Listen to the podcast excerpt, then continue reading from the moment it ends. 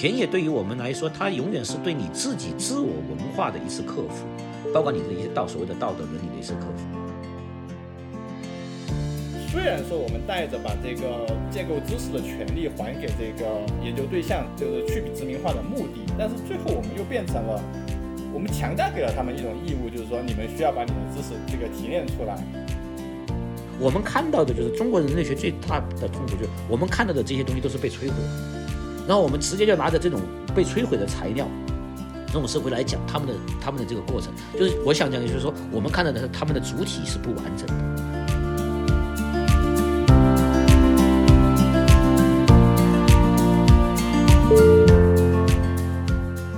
欢迎大家来到第三季第一期维理播客。呃，本期维理播客想要和大家聊一些有关人类学的问题。随着项标和人类学在社交媒体上的出圈，社会上似乎掀起了一股人类学热。大众对于人类学似乎有一种闲云野鹤的浪漫化想象，每隔一段时间要去一个新的地方生活，重新过一种新的生活方式，然后认识一群新的朋友。我们也看到，现在有很多活动的机构会组织年轻学生在少数民族村落短暂的居住、采访，做一些呃田野调查和研究。但这算得上人类学田野吗？呃，我们也会有这个疑问，所以我们想利用今天这期节目聊聊人类学和田野，去一些魅，聊一些故事，谈一些文理。呃，我是本期的主持人之一陈旦哲。呃，大家好，我是凯晴，嗯，我也是本期的主持人。张老师先吧。呃，好，谢谢啊。好，大家好，我是呃，我叫张元啊，我是那个西南民族大学民族学与社会学院的呃人类学的教授，呃，然后我这个嗯，主要研究的事实上是历史人类学、宗教人类学和这个人类学的一个灾难研究啊，领域主要是在这一块。OK。啊，大家好，呃，我是 Allen，嗯，现在现在是呃宾夕法尼亚大学人类学系呃博士候选人。呃，我的研究主要呃集中在呃劳动、科技和社会这个这里这个方面。然后我受到训练是语言人类学，所以主要是从这个呃从人们怎么样谈论科技，怎么样去构建科技的话语这个角度去了解这个科技和劳动之间的关系。谢谢。谢谢两位嘉宾，呃，今天和我们一起聊这个话题。因为现在我们可能也能感觉得到，就在这近几年里面，我们特别是国内的社会里面掀起了一股人类学热，有很多新的公众号呀，或者推荐的阅读书单啊等等，人类学还有田野调查就越来越进入了我们大众的视野，就是不仅仅只是这个学科里面的讨论。嗯，两位觉得为什么人类学和田野调查突然间有了热度呢？然后呃，我们现在大众对人类学有什么想象吗？艾伦先说吧，还是？嗯，那我先说说吧。就是，其实我开始读人类学之前，我自己是不太熟悉这个学科的。而且我去申请的时候，我当时也认为，我觉得应该没有很多人读人类学，就是没有很多呃，就是中国学生读人类学，在美国哈，在美国这个背景下，对。然后在开始读了之后，其实发现中国学生读人类学这个学术圈子，其实还虽然说也不算大，就是你要跟那些科学比起来，但是也不小。我而且虽然看起看起来好像这个就是还是比较小的一个群体，但是每年还感觉到能够有增长。我觉得一方面可能也是确实跟呃更多的人接受了人类学训练，然后尽管他们可能没有最终去做人类学的这个呃就是学术研究，但是他们也把这个东西带向了很多不同的这个。带向了大众的大众的视野当中，然后就就我我所知道的，就是还有有几位蛮出名的，在国内写公众号啊，或者是写就是说别别的从事媒体或者是文学这些创作的，他们都是人类学背景的。我想这个可能也是一定程度上，呃，带动了这个推动了这个人类学就是出我们所说出圈这件事情，这是我其中一个观察。对，那张远老师呢？人类学热这个怎么说呢？可能有一个背景，事实上是跟我觉得可能中国的可能这个所谓的新兴的中产阶级的兴起，有一种中产阶级的城市的趣味，是吧？然后大家都会对诗和远方有所谓的想象，而人类学可能它的知识生产方式在某种方式上，呃，就某种形式上它可能契合了啊这样一种就是我们讲的公众啊，特别是那种呃。带有小布尔布尔乔亚的这样一种呃人群的这样一个接受吧。那其实我觉得，其实最后面的一个更大的背景，事实上是说，呃，今天从中国社会来说，当代中国社会有一个比较呃深重的一种社会焦虑啊，大家都是嗯，我们会发现。我们的社会，因为我们处在一个急剧变迁的时代，然后在这种变迁的时代以后，有很多的经验，事实上是需要社会科学来提供的。但是，一般的社会科学可能过于对大家会过于抽象，或者是他给你的那些就是嗯，不太从生活的经验出发吧。啊，那人类学呢，在某种事情上，就是它特别像田野也好，还是民族志也好，它首先是以讲故事的方式 来进入的，所以会容易破圈。而这是我觉得这是一个可能是我们关注到的东西。而且就是说，嗯，我们在这个社会焦虑下面，因为不可能去谈太多的社会理论，去怎么去反呃去反思现在的生活，但是我们可以却通过别人的生活的经验，哈，你然后对这些经经历经验的一些反思，啊，人类学可能在这个上面呢，它给人有种带有。趣味的，还有一些话题感的，然后包括我们讲的有一种具身化的哈 embodiment 这样一些一些感受，然后让大家可能会更好的去接受哈。我觉得可能这是一个破圈啊，掀起这样一个热的 呃一个前提。第二，我还要强调的是，可能就是嗯，今天的当下的中国社会，就是它的它还是因为生活在一个全球化的时代里面，我们的视野在扩大，然后我们对他者的关注也越来越多，而人类学也恰恰实际上是帮助了呃大多数人去想这些问题嘛，就我们确确实实开。始越来越关注远方了啊，开始喜欢旅行了。然后这个旅行不再是像传统以前的那种大众的旅游、自由行、深度的旅行也有了。所以大家在扩展的时候，不管是去民族地区，还是去国外的旅游，那么人类学的这些带有传记色彩、游记色彩的这样一些研究的风格和包括它的一些文本，也会成为这个出圈啊这样一个热的一个一个切口啊。我是看就是这两点观察吧。OK。那呃，张元老师，您作为一个呃一位一位教授，您觉得就是这几年，呃，学生对于人类学的兴趣有没有一些变化，或者你有没有观察到一些什么在学校里面的趋势呢？嗯，这个变化还是越来越强的。是说，就是在我读书的那个时代，大家其实对确确实人类学是一个确确实很冷门啊。然后我们主要出去。最麻烦的一个就是介绍自己的身份，就是我是是学什么专业的，人类学是干嘛的，是不是？然后，但是我会慢慢的发现，就是从自己身上来讲，就这这些年，我要说讲我是一个人类学家，呃，大家不会再用一种诧异的看一个 stranger，看一个怪物的来看我了。然后就学生里面你会发现，嗯，包括我们这这几年的招生。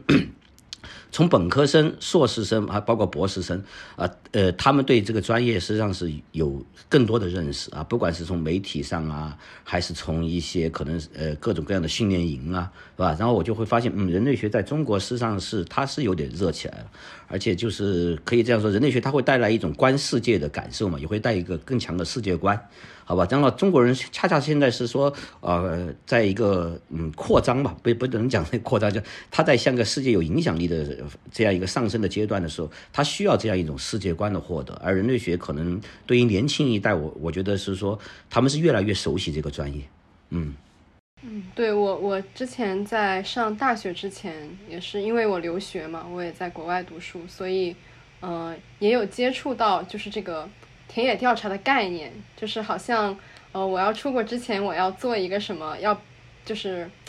表表示自己有一定学术能力，好像就要做这么一个田野调查。但是我觉得，呃，而且那个是我在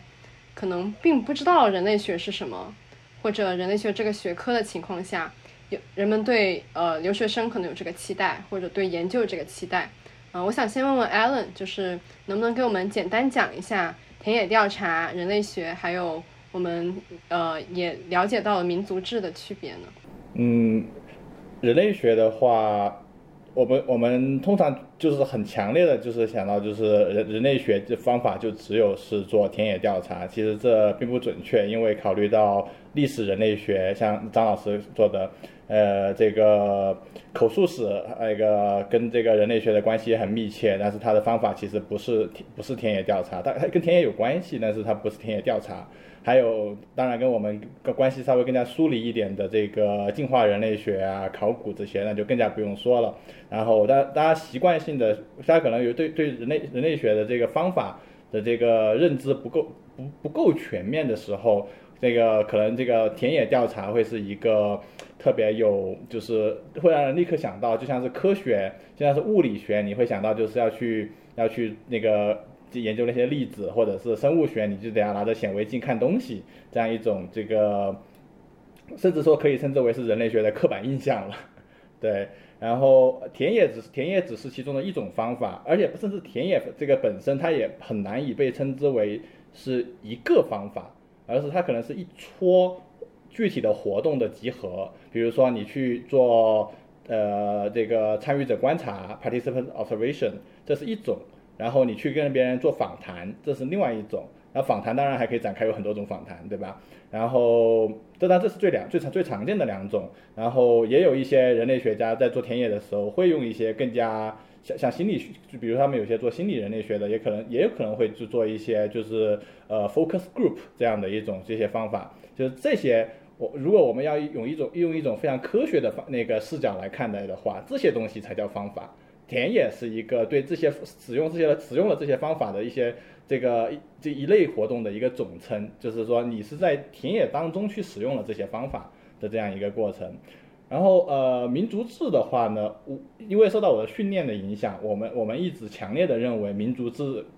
不是方法，而是写作。就是我们认为民族志是你把你研究的东西再呈，就是你作为一个转述人，或者是讲像张老师刚才讲的讲故事。然后你作为一个转述人，你如何去呈现这些东西的一个方法？当然，这个方法也涉及到你在做田野当中，你就要去记录很多东西。你在田田野过程当中，本身就要去呃尽可能的去写下很多东西，这也有关系。但是最终我们认为，这个民族志是一种呃 presentation 或者是 representation，是一种那个写作。这样的一个，当然也有也有也有 visual visual ethnography，就是那个视觉民族志，就通过摄像机啊这些别的这个媒介去实现的这种记录。所以这个是这这这样三个区别，就是人类学是个学科，它应该是。就是如果我们从这个很很科学的角度来说的话，就它应该是一个由理论建构起来的，以和理论和谱系建构起来的一个一个一一一一种一种一种社会产物。然后那个田野是一系列在具在特定的那个就是上下文当中去使用一些这个这个研究方法的一个总称。然后最后民族志是写作这样的一个区别。嗯，谢谢 Allen。大大长见识，看看张老师有没有什么要补充？对，嗯，对这个田野调查，就是在成为人类学的一个刻板印象，在中国的这个就是知识界和语境里面，它还是跟九十年代，嗯，就是我们以前传统并没有一个很强的社会科学的传统，然后我们传统的文科实际上是文史哲。那么文史哲包括还有像像一些民俗学啊，好吧，那个法学、政治学这样的，他们在九十年代经历了一次这个我们讲的社会科学化的过程啊，现代社会科学化化的过程。那么这个社会科学是特别强调的是一种经验实证的研究啊，除了那种一般社会学的那种呃我们讲的量化的研研究以外，那么田野调查方法成了一个就是让传统的文学、史学、哲学。嗯，包括我们讲的这个法学，它获得一个进入社会的切口。所以在九十年代的时候，我们会发现，在中国其实就是比较前沿的一些学科的学者，他都会借用，就是有一个人类学的热，这个热其实就是那个田野调查。所以你会发现，当时的很多法学家、文学家主动的在做田野调查，历史学家。好吧，但是他们的田野调查其实跟我们的这个真正的专业的田野调查实际上还是有区分的。我们都知道，像历史学家就说进村就去找庙，找庙就去抄碑，是吧？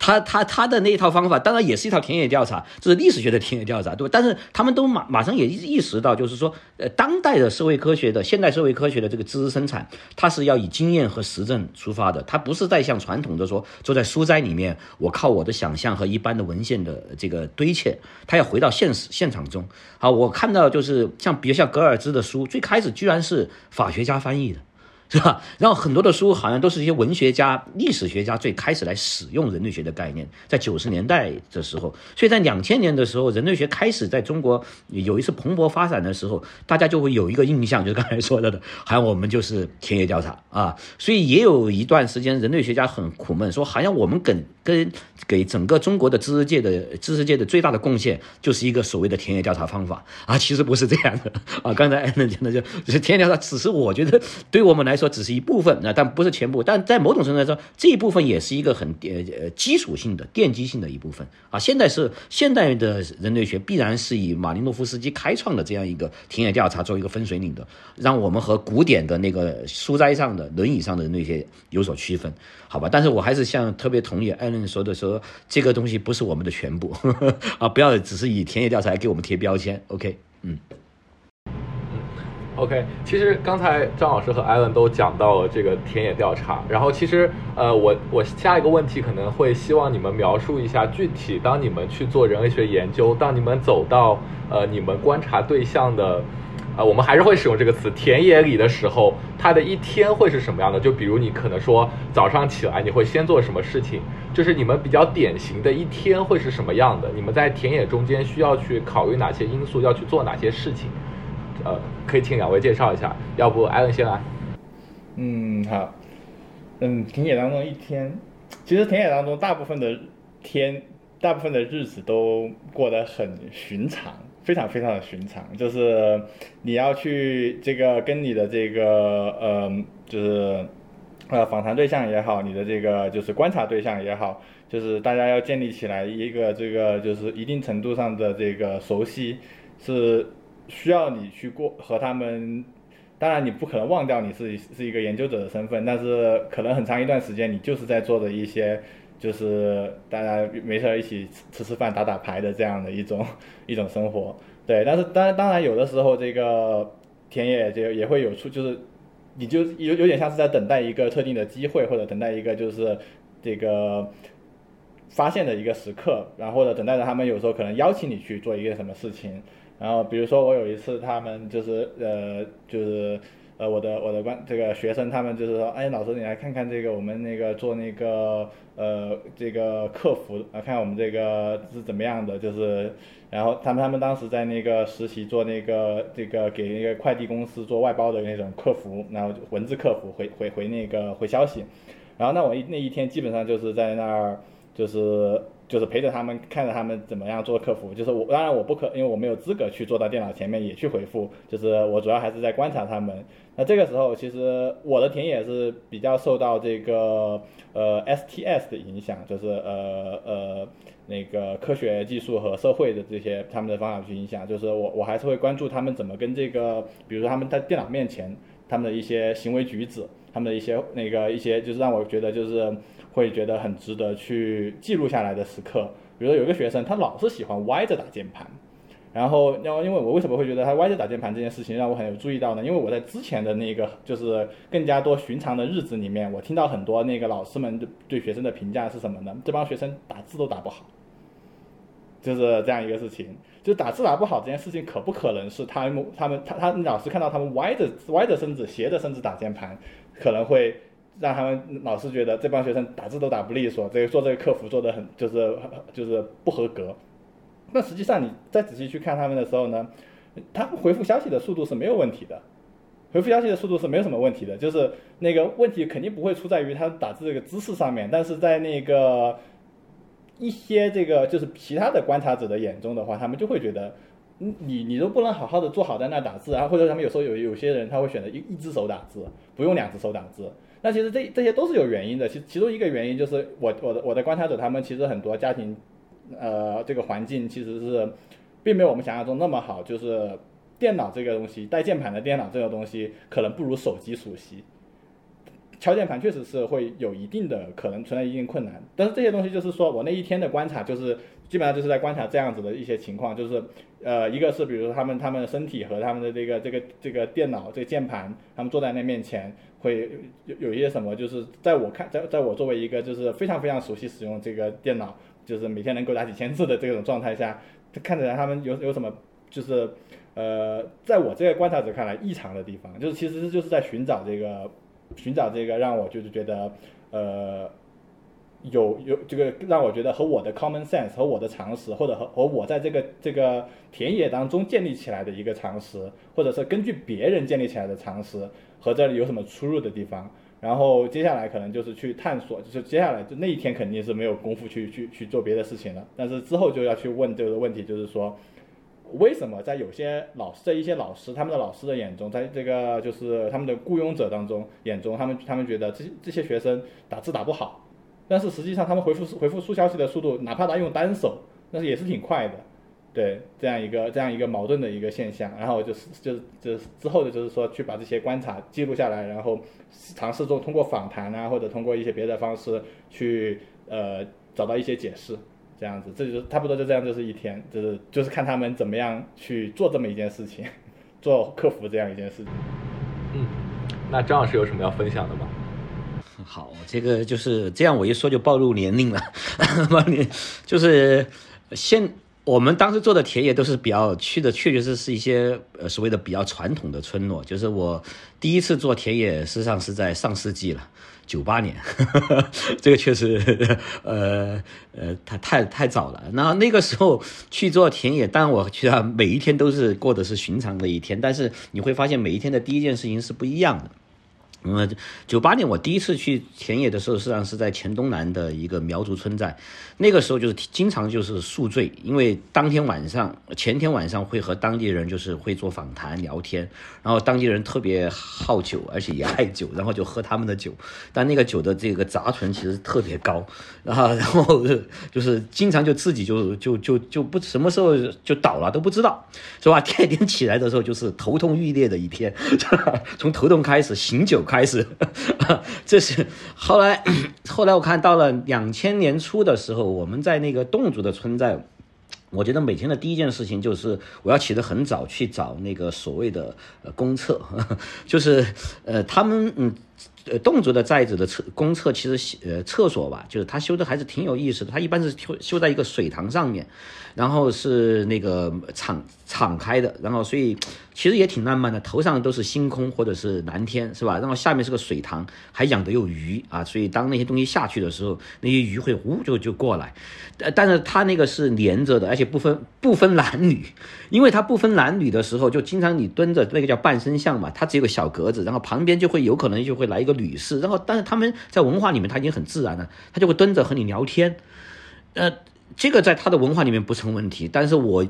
我一去我就会觉得非常难受，旁边一个女的跟我在这样聊天，然后我就觉得我我就肚子一紧就不行了。所以那个时候我就每天就想着，就在别人还没起来的时候，呃，我就先去把那个厕所搞定了，我先去上厕所。所以这时代一直在变。后来我看我在做呃。这个博士论文的时候是在的是一个汉族的存在，那每一天那个时候就很有意思。那个时候其实你就会发现这个时代在进步了，所以我每天起来第一件事居然就是查邮箱，有时候和老师啊什么去沟通查邮箱。后来接下来像现在我们还在做田野，我起来起来的在田野里面起来第一天一定是刷朋友圈。一定是玩微信，是吧？我觉得，但是这个你可以看到，这个时代事实上是不断的在变化。但是，反正在不同的村落里面吧，或者不同的文化里面，就是这个这个寻常的一天也能反映出很多的一些变化啊。嗯，OK，呃，对，其实刚才张老师也讲了，这个这个在尤其在村子里的时候，他会很多时候会需要跟当地的人去进行一个沟通。那其实我会比较好奇的点说，作为一个外来者，可能说和村子没那么熟悉的人，除了喝酒，或者有没有什么其他的方法能够比较好的和当地人建立联系？你怎么样选择？就是你觉得他可能身上有更多可以反映问题，你怎么选择这么一个沟通的对象呢？嗯，这个就是，其实我觉得进入田野这个，嗯，呃。都市的人类学和这种在乡村里面或者是在部落里面做人类学，其实区别还是挺大的。其实都市人是一个陌生人社会，他对人的防备实际上是更多。其实你在乡村里面去做人类学，它是个熟人社会，就他对你的接纳程度，特别对陌生人的接纳程度，经常是超乎我的想象的。其实我觉得第一次去田野的时候，我心里也是很紧张。我说我怎么打开这个话剧？其实后来我我准备了很多东西，在脑子里面预演了很多东西。其实碰到别人的时候，人家很自然的说来喝杯酒。我就自然而然的加入到一个酒局里面，然后就和大家交上朋友了。这在乡村的人类学的一个，就是说，它其实没有我们想象的那么多。而且后来我就越来越发现，特别是在西南的一些民族地区做调查，其实当地的人还是很有倾诉的欲望的。是吧？然后就是你，你要做一个很好的倾听者，就是就像有些他给你汇报的信息、反馈的信息不是你想关心的，但是你就是出于尊重，你对他讲的东西好奇，他会真的是你，你基本上我们什么访谈提纲是不需要的，你可能就是一句话，他就不断的在叙述，是吧？但有的时候就所以你要注意到和别人就是说一个田野上的，就是说有可能他说的东西可能是你的研究 不需要的。可能是你不感兴趣的，但是你你一定要有耐心去听，其实也是另外一种信息去感受到这个事情，是吧？所以跟当地人是有这样的好的关系。第二个就是说。我们在村子里面是就是一定会放下自己所谓的那个知识分子的价值啊，所以我在村子里面就是说村民干什么我们都干什么，包括就是说大家也知道，像在很多民族地区啊，吃什么吃狗肉啊，是吧？这样的这样的可能会挑战你日常生活的东西。我那我就对我们来说，你在那个文化情境里面，其实是是可以很很容易的去就说是去克服这个心态，然后你就跟着去吃吃狗肉啊，然后马上就会成为一个就当地人就会很接纳你，然后就抽烟喝酒。这样的东西是这样，是吧？但是现在对于我发现，就是现在我们在上这种田野调查课的时候，对于新的一代的年轻人，他进到村子的时候，当然在都市做人研究没有这么大的文化震撼，但是他进到村子里面的时候，他确确实实对他来说有很多的他的一些道德伦理，或者是他自本身的一些文化常识会限制着他啊，比如像吃狗肉这种事情，其实对现在的很多的当时的都市青年那是很吓人的，因为我们。到了村子里面，就是到了一些乡镇，它有一有市场，那个市场那个狗是摆在那里卖的，是吧？那我们知道，你这个实际上是非常挑战这个。当当下的都市青年的这个这个视觉的，或 或者是他的道德的，是吧？但是你要是一下暴暴露出来，或者是有一种那个的，其实当地人肯定会和你有隔阂，这是要注意的。第二就是像我们做的很多的研究，其实中国它的文化差异性太多了。你别以为我们在执行着婚姻法，就是我我经常讲，我经常做的研究，我们也做一妻多夫、一夫多妻，是吧？还有他的性的关系的那那么的。那么多的，就是超越我们的想象，甚至在伦理上超越想象。但是你在做一个研究的时候，你再去接受的时候，你不能在表情上，是吧？哇，这个东西吓你！你要是做出这样的表情，其实他会觉得你真的是不尊重他，是吧？因为我们曾经带着学生去访谈，就是问了一下，就是当地的这种婚姻状况，一夫多妻、一妻多夫的，是吧？就是我们就有同学就是在现场就表现出觉得他们。好像很淫乱，好像很 就是很那个，其实马上就会让这个氛围是很尴尬，是吧？而且当然你也不能完全是表现出非常好奇，好像就很猎奇，就哇这个东西很有意思，是吧？就是这个表情的管理，事实上是在事实上是很有意思，在村落里面，这个这个其实你会发现村民们，因为你是一个外人，虽然我说他会很接纳你，但是他们都是微表情的观测的专家。是吧？他在跟你聊天的时候，他也会非常的去注意到你的表情的，是吧？如果你会发现，当他不关注到你的微表情，不关注到你的眼神的时候，其实他已经开始不再给你提供有用的信息了，甚至在和你在拒绝，在和你交流了。啊，这个可能是我们在这里面就是要注意到的，就是说，田野对于我们来说，它永远是对你自己自我文化的一次克服，包括你的一些道所谓的道德伦理的一次克服。然后在这个过程中，反正就是说。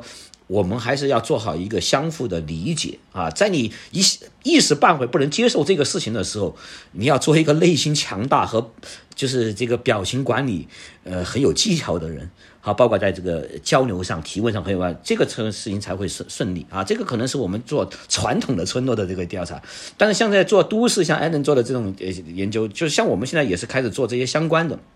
你会发现跟一些白领。跟一些甚至政府官员或者是技术人员去聊天的时候，那又是另外的另外的感受。就是有的时候你要在他们面前要端着，要装，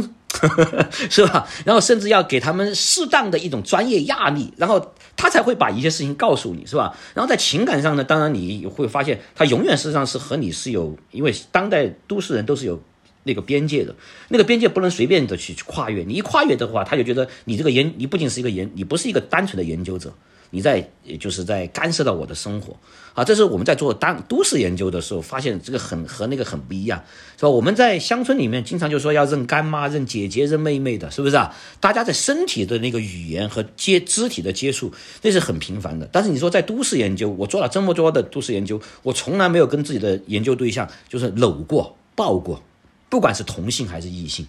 但是你看，在乡村的时候，经常做着做着，大家就会啊搂搂抱抱哈，发生各种各样的呃这那种肢体的很那个东西。你看，这就是完全不一样的。所以我觉得说，这个怎么去呃和别人打交道，这个事实上是嗯没有定法，是吧？啊，只有一些最基本的原则，还是看人下菜呗，是吧？OK。好，呃，艾文，你有什么要补充的吗？所有的那个关于这个就是村落这些就这些这个区域的这些研究都是在书里面读来的。那就是在但是我我的田野的话，主要就是像张老师说的是在一个比较都市 metropolitan 的设定里面。呃，可能对我来说，我觉得一个很重要的一个问题就是权力关系，就是那个因为尤其像我做的这个就是跟劳动和科技有关的。呃，往往是在一些就是 institutional setting，就是呃机构性、机构性的一个环境当中进行的，所以就是其实这也给我造成很多困扰。就比如说我的学生总把我当老师，就是我我的受访对象总把我当老师。当然，这个我在某些时候确实是他们的老师，这样一个情况这样一个问题。然后这个时候你有些东西他们是不会愿意跟你说的，尤其是在我的那个田野当中，一直很困扰我的一个问题就是，就是学生其实对。学习这件事情是非常有抵触的，在我的那个田野当中，然后因为我有这样一个存在的这样一个，就是至少他们假大家都假定了这样一个身份，就是你是老师，我是学生，所以这个会造成一些就是接触上面的，就是沟通上面的困难，沟通上面的困难。然后但另外一方面就是说，你本身你要进入到这样一个这个这个呃研究的这个场所当中，也涉及到了权力关系，然后就涉及到了这个。你你是不是应该就是比如说，呃，比如说你会听到一些呃学校里面的一些管理人员或者是是呃就是企企业对一些学生非常非常非常糟糕的评价，然后但是你你你不能够就是这个你不能够这个第一你肯定不能够把它告诉学生，第二呢就是你像张老师说的，你也不能够太把它当成一个。一个就是一个就是你觉得啊，他好过分的，你们当老师的，当当学校管理者的这么看待你们的学生，这样的一个这样一种一种就是变成一种情绪，但是在实践当中其实又是很难的，因为你会经常经常接触到这样的一种这个权力关系带来的一个就是对你的这个道德立场的挑战，这样一个这样这样一种问题，呃，就是这这是这个就是做我们说的做都市的人类学，很多时候尤其是做这个在这个机构。机构设这个一个机构的这个一个环境当中去做人类学，非常非常困难的一件事情。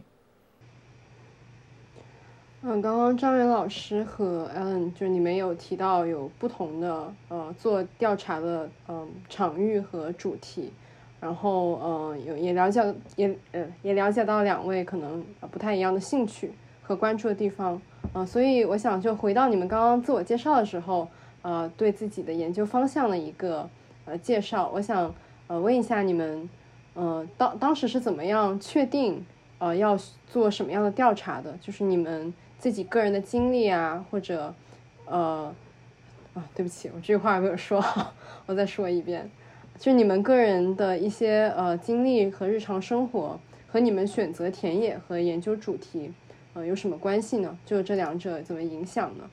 然后我刚才刚才也感觉到就是呃。在做这个田野调查过程中，非常有意思的一个点就是，啊，你既要做要融入当当时的那个情境，同时又要保持一个呃外来者的一个呃自觉，所以我觉得刚刚的分享内容特别有意思。然后也想知道你们个人是怎么样去选择这个所谓他者的这个地方，就是你们怎么做出这些决定的？好，这个。其实这个田野怎么选择田野，其实这个肯定还是在我们看来哈，还是跟自己的研究的这个呃呃题目、项目啊什么的是有关系的。就是像我第一个去做的这个研究，事实上就是做比较传统的亲属制度的研究。啊，那就是后来就是去的一个苗族的村寨，嗯，那当然就是说我会跟我的一些兴趣，就是我比较，嗯，我这个人嘛，反正就是比较随便啊，喜欢抽烟喝酒，是吧？然后就是说。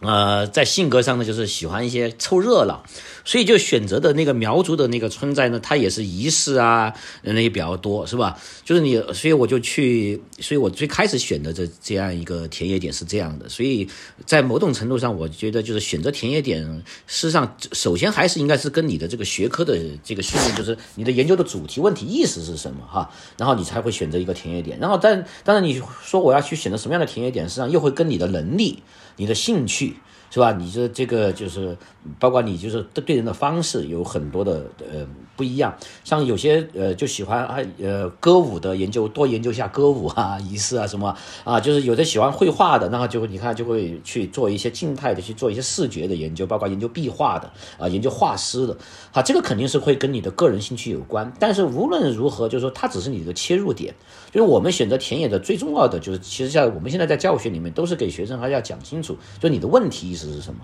很多时候是先确认的是你的问题意识，在这个理论脉络上，在这个学科上面，你要确认一个问题，然后再基于这个问题去找一个合适的田野点去研究。啊，然后这研究实际上有的时候是是实际上是要证明一些东西，有的可能实际上是推翻你的研究，是吧？当然这这这就涉及到第二步，就是说怎么又去，就是我确定了我的一个主题以后，我怎么去选择一个田野？当然这个田野必必然是说它能够对我的研究这个问题。啊，这个社会它的文化哈，这些人群，它能对我研究这个问题实际上是有贡献的，就是它的有有有有有它的研究意义的。第二就是也要考虑到个人的这个能力，就是和你的和他的兴趣的契合点啊。比如有些地方海拔太高啊，你就可能就不能去啊。比如有些是有也是穆斯林是吧？那有一些有一些区域，他就只吃吃只吃猪肉的是吧？你在饮食上如果克服不了这一关，这也有很多问题。其实就是说，还有比如我嗯有一些就是嗯。呃，比较就是在都市生活里面生活太太多了哈，就是说是他要去一些太艰苦或者是太那个地方，他要克服的问题太多的话，啊，包括当然这不是呃涉及到女性的歧视哈，就是一个单独的女性，嗯，一个女学生，如果我们要叫她去做一些呃，就是嗯一妻多夫啊，一夫多妻的这种类似的这样一些田野的话，其实我们是不建议的，因为在村落里面，她的性的观念和我们不一样。好吧，然后你去的时候，你是接受还是不接受，是吧？这个东西会不仅是对伦理有问题，实际上对自己的人身安全，因为他有的时候他就是他说我要给你来耍朋友了，是吧？那呃，这个当然不是涉及到性别歧视，像女孩子这种题目，我们基本上就不会让她去做。但这两年有有有改变了啊，这两年我们虽然我的学生没有去做，但我发现有女性。啊，单独下去做这种类似的，像走婚啊这种就是耍朋友的这样一些研究，这已经开始就是说，哎，现在呃呃也说明时代在进步吧。但是我觉得就是像这种性别因素还是要多多少少有考虑，就是这个安全因素啊各方面的。所以田野的这个选择，呃，总之就概括下来，第一肯定是从学科入手，第二还是从个人的能力，呃，你的兴趣是吧？就是可行度上面，可能最后去找到一个完美的田野。啊，这种完美的田野一旦找到了，其实对你的研究和对你的经历来说是很顺利的。一旦找到一个失败的田野点，就是那就是无穷的噩梦，呵 呵然后是一无所获的噩梦啊！真的是 OK 好。Allen 有补充的地方吗？就是对，呃，我我就我就刚刚离开了一个失败的田野点，多说几句。对，这嗯没问题，这个。其实其实就是这样一件事情，就是你在，就我当时当时就是对对于我来说，可能对我我的这个研究的类型来说，你要找到一个机就是机构性的一个环境，就是一个比较困难的事情。你总不能去问一百个机构，因为每一个你都要花很多时间去沟通，说说明你的来意。然后这个某种意义上来说，呃，一个机构会允许你在那做田野，其实就带着一种 exchange，带着一种就是互惠的一种关，就是。你很难不通过这种方式去说服别人，然后，但是有时候这个时这个就很难把握好这个边界。然后我过去一两个月那个田野点呢，就呃客观的来说就是 take too much from me 这样一个问题，就是从我身上取，就是对我对从我身上拿走拿走太多，然后我也没有看到过太多的这个对我研究有有有意义的那个一个价值。呃，一定程度上来说，我就是出于这个，就是要找到这么一个机构设这个环境，能够让我去做田野，然后让渡出了太多东西这样一个教训，然后所以现在就是又回到了这个再去找一个田野点这样一个问题上面。嗯，对于我来说，选择田野点来说，可以说是容易，也可以说不容易，因为对于我的关心的问题就是人和技术的互动，就是这个这样一个问题。我呃，尤其是涉及到劳动这样一个问题，呃。我现在可我就可以可以有可以有很多这样的田野点，但问题也就在于就是并不是每一个田野点都乐意让你去做研究，就每一个不比如说每一个潜在的田田野点都乐意让你去做研究，所以这就是一个就是有好有坏的地方吧。就是好的地方就是其实并并不缺这样的潜在田野点，坏的地方就是呃这个你怎么样去打开这个门，敲开这个门，呃是个蛮复杂的一个过程。呃，对于我自己来说，我当时会感兴趣。我现在这个课题，一定程度上也是因为，呃，我本来也是接受这个呃数学啊、经济学训练的。然后我我其实挺关心，呃，现代科学，呃，或者是科学理论，或者是技术技术对这个和和这个文化的关系。呃，一定程度上说，我我我我秉性着就是说，呃，这个。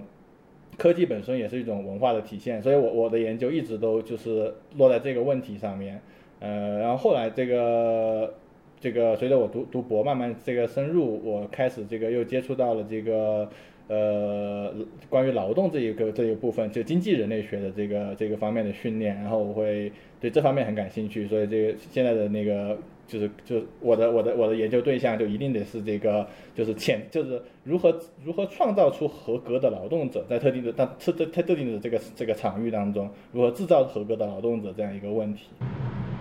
嗯，对，其实刚才两位。在自己的例子里都有谈到一件事情，就是说田野调查它的文理边界是什么，然后包括呃我们在思考人类学的过程中，经常会有一个问题，就是说好像人类学家更多是一个记录者，他的知识、他的经验本身是由研究对象去提供的，研究对象似乎才是一个知识生产者，所以我会比较好奇两位怎么去看待。呃，这个知识主动权，或者说，呃，谁是知识生产者这个问题，然后两位如何去看待在田野调查中文理的一种边界？嗯，要不也还是请张老师先说。好，这个 其实，呃，呃，人人类学的这个田野方法和它的它的呃伦理转向这些东西，在这些年其实呃讨论的也比较深。嗯，也开始就是越来越火了。这个还是跟我们嗯，其实强调第一点。就是我们的田野调查研究的是人嘛，人是有主体性的，是吧？所以这个主体交付性一直是我们就是 intersubjectivity，是吧？这个东西是很很重要的一个一个原则。所以我们事实上是必然就是那些人不仅是对象，他也是主体。而我们对于他们来说，事实上这种相互的刺激、相互的学习和知识的，就是包括我们讲的互惠，这个过程实际上是很重要的。这个是田野里面我觉得是呃非常重要的一点。而且第二点就是说，呃，我们也不是单纯的是在仅仅是在记录别人，事实上我们也在和他们共同的再去重新理解和阐释。好吧，然后甚至在某种程度上也是在帮助当地人在进行一种文化的自觉，因为有的时候他的文化生活是日用而不知的，但是你不断的去问他，去提醒他，然后他会慢慢的也会形成一些，哎，他会跟着你一起去思考。就是我们千万不要假装当地人是不思考的，然后你在这个过程中，你和他一起去思考的过程，你也会发现这个知识的生产，你也是一个很强的干预主体。啊，而且就是我，特别是呃，像有一些村落，因为我们做一些项目会跑的村落比较多，有些村落已经成了就是过度被人类学阐释过的村落。然后你到这种村落，你再去做所谓的再研究的时候，就是那种笑话会真的会发现，就是你问他一个问题的时候，他会拿着上一个人在这个村落里面写的书来回答你，是吧？问着问着，他说你还有个问题没问，没有问，因为那个书上还问了一个什么样的问题，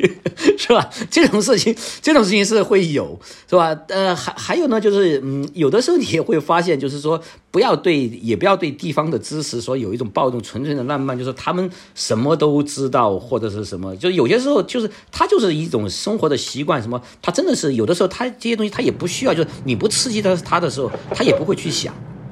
是吧？所以有的时候那个答案呢，可能是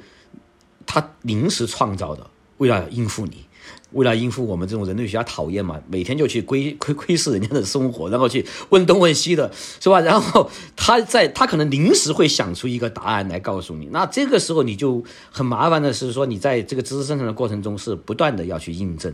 啊。其实以前我做的一个就是关于也是关于他们生产的，就是关于他们对一个谚语的解释，就是说男不上山，女不下田，就男的不到山上面去做农活，女的不到那个田地里面去做农活，是吧？他我问了七。八个人，村里面就是七八个答案，然后有的人用很科学的方式告诉你为什么，有的人给你讲风水，啊，有的人开开始给你扯就是各种各样的历史啊什么东西，然后给有人给你讲效率，是吧？但是我觉得有的时候在这个时候呢，你就会发现，那这个时候的知识生产，呃，不是一问一答，那嗯，因为你在。这个呃对话的 dialogue 的过程中，事实上它是一种观念的累积的方式。这个时候你还是要学会一个，就是作为旁观者，就是去真正的观察。就有些问题不是说你要通过问得到的，是吧？有些问题就是你在旁边你看明白了，然后你再去用各种方式去小心的去求证。好，可能是呃这样才才可以，所以这个知识生产是必然是这样的。然后你还是会发现，当一个人类学家留呃离开这个村子，然后如果他的民族志对这个村子的民族志有幸出版了以后，是吧？你我们一基本上还是会送送给村里人的，然后村里的那些知识精英们一定会把他，呃，就是。认真的学习，去应付下一个人类学家，然后你就会发现这个知识在这个过程中有一次循环啊。当然也有很有趣，就是包括我的书拿给村民以后，然后他们会讨论，然后认为哪一个地方我写的是很荒诞的，是错误的，哪个地方他们认为是呃精妙的。事实上，你要是再有时间回去去找村里的人。去谈论你的那个民族志，这个知识的生产的过程，实际上是很有意思的。其实就是我们很多年前 是也是一个，就是地震之后去帮助一个村落去做它的一个就是乡土读本。其实当时要求的就是说，我们作为一个就是一个 NGO 组织派来的人类学的这种专家和当地的村民共同写他们的村志。是吧？这已经算是一次知识的共同创造了。但当时你选择的对象可能是选择是一些地方精英，或者是选择是这一家的人没有选择那一家的人。好，他给你的知识就是肯定是不完整的。然后我们把那个书出来作为一个文本，重新发到当地人的时候。有些人就认为这个书写的很好，有些人就说你对我们家有污蔑，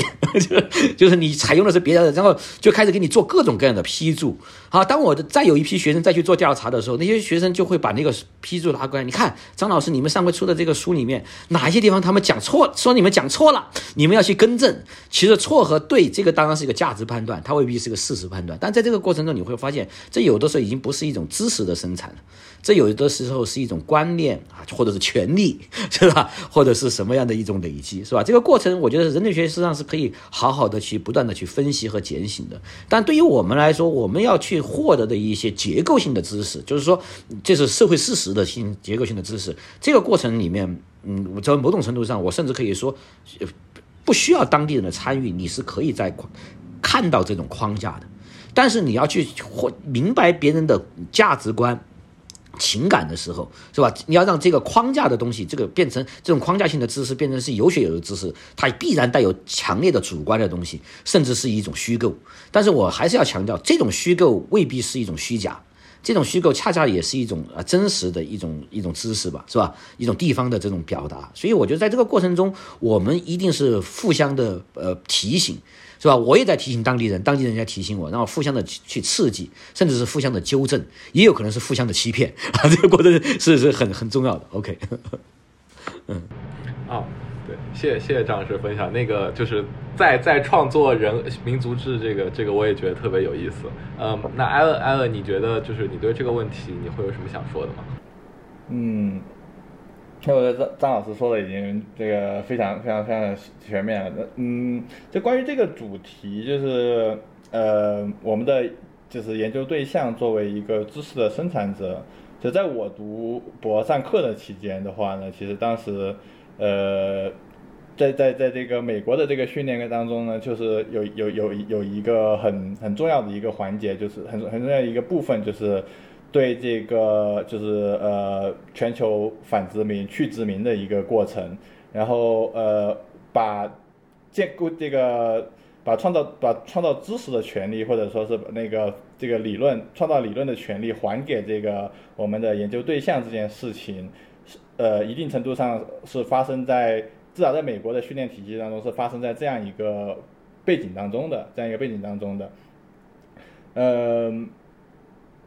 就是但是这里面涉及到一个问题，就是呃，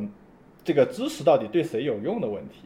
就是如果一个就是一个一个人喝水或者拿水做很多事情是不需要知道水的分子结构的，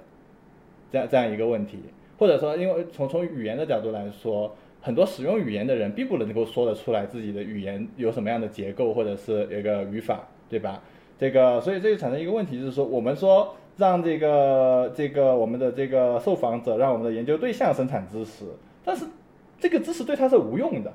对他对他是无用的，他生活在他这个环境当中，他不需要这样的东西。我我我天天跟谁打交道，当然就另外一，所以这样就变成另外一个问题，就是说，虽然说我们带着把这个。这个建构知识的权利还给这个呃，还给这个呃研究对象这样这样一个就是去殖民化的目的，但是最后我们又变成了，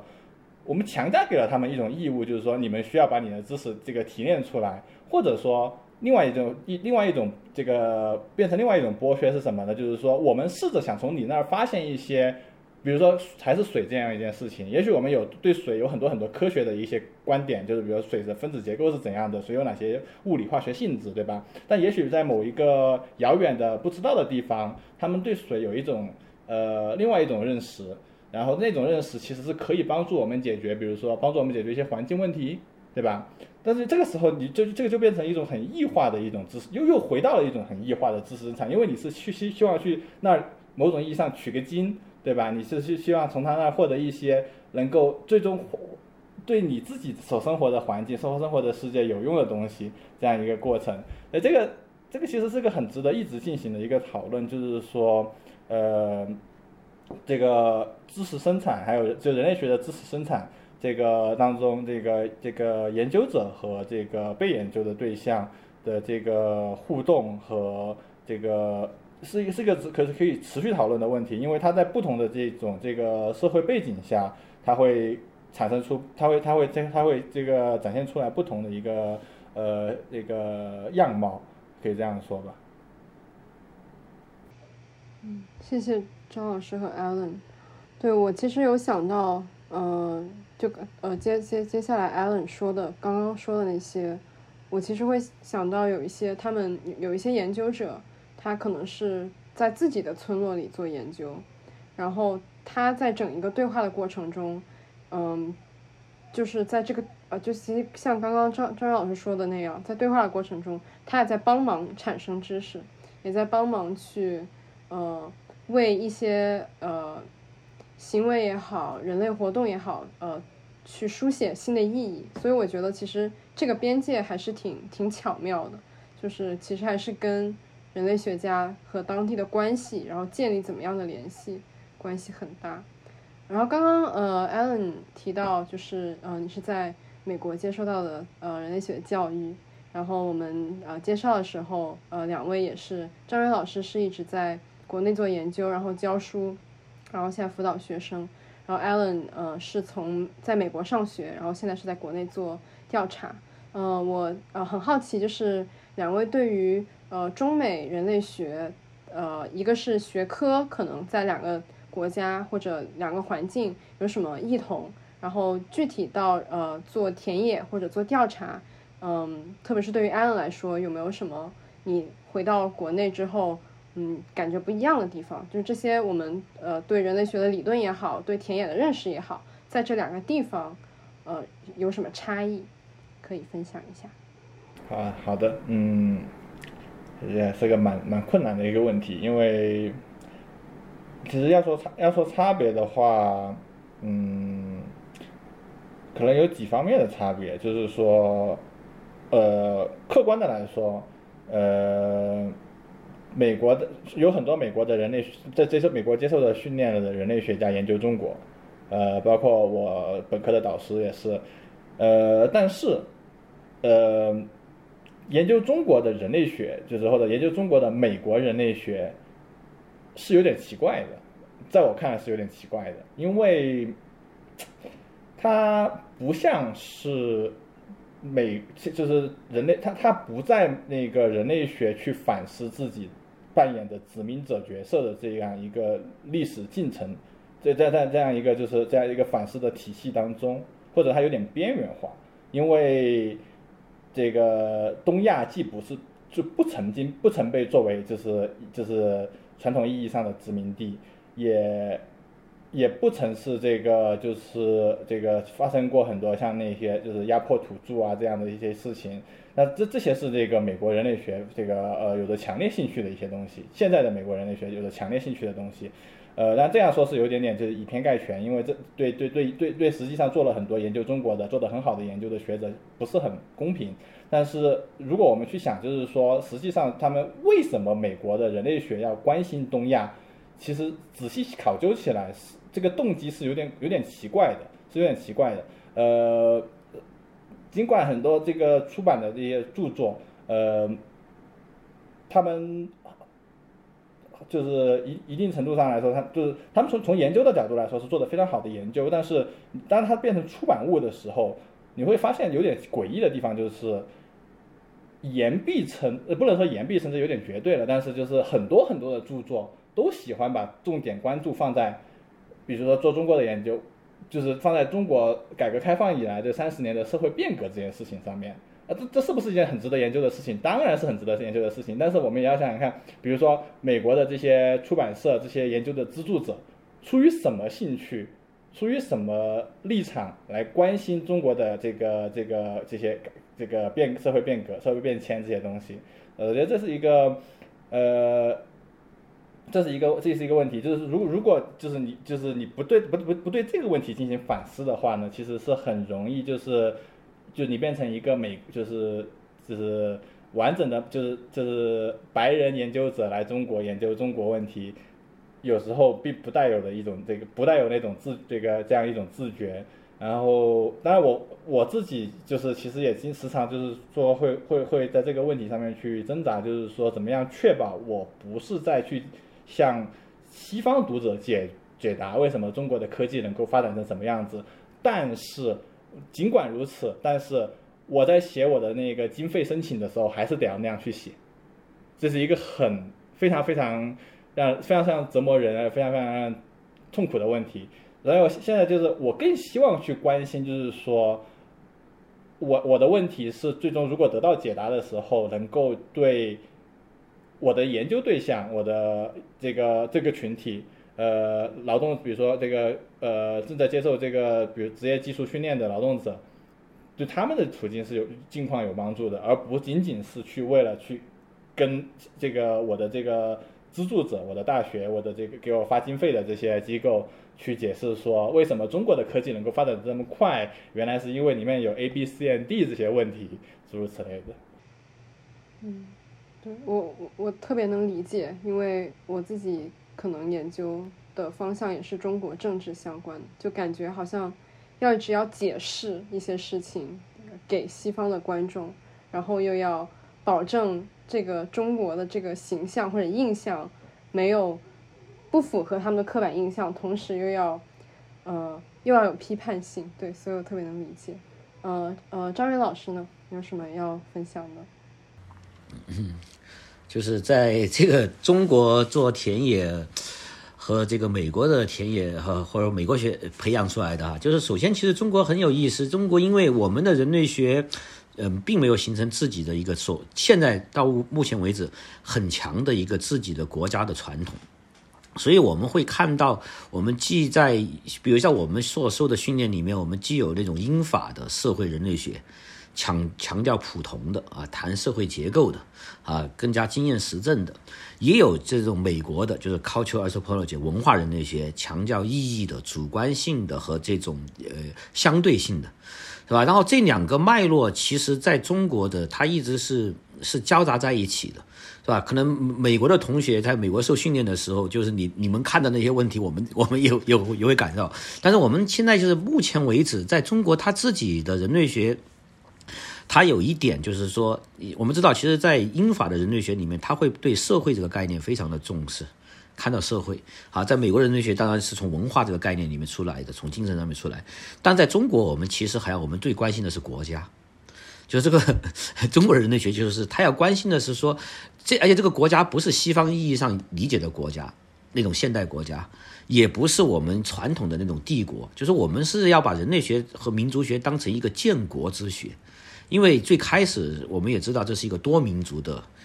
国家，天下嘛，转向了这样一个国家，所以人类学在呃在中国最开始，它事实上是它既有它一个很强的历史性，它要解释我们这群人。啊，中国这样为什么会变成呃凝聚成这个样子？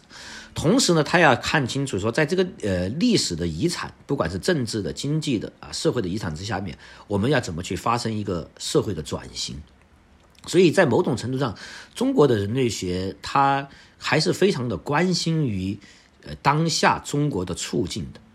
那么在这个意义上呢，就是说我们会发现，慢慢的，虽然我们在方法上、在理论上也不断的吸纳。呃，西方的人类学，不管是欧欧陆的还是美国的，是吧？但是我们在问题领域上和知识的这个脉络上，其实不能说是不跟世界接轨，开始有自己的一套话语体系，也开始越来越关心于自己的问题意识。啊，这个时候就会确实就会出现，就是说国内的这个人类学家和所谓的海归和国，特别是海归们回到中国要拿到教职的时候，他有一个。好几年的一个就是一个重新的再适应，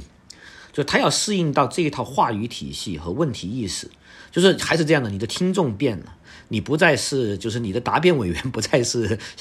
西方白人了，是吧？而是而是中国，而且是是可能是政府，是吧？他需要你去回答的问题是什么？而且，但是我在觉得某种意义上，这些问题其实呃不能说是政府给你出的题，这个问题就不是真问题。这个问题恰恰是很多时候是真问题，啊，所以我们会发现，在三十年代，从中国二十世纪三十年代，费孝通他们那批人回来的时候，啊，有从英国回来的，还有林耀华从美国回来的，是吧？他们还是很自觉的，就回到了这个回答国家和国家现代化整个过程里面，就留下了很深的这种学术传统。这个传统就导致今天中国的研究在田野上面，就是它的这个话语体系，就是如果说纯粹从国内的这个培养起来的话，它的话语体系会会和西方的学者是还还是有很大的区别，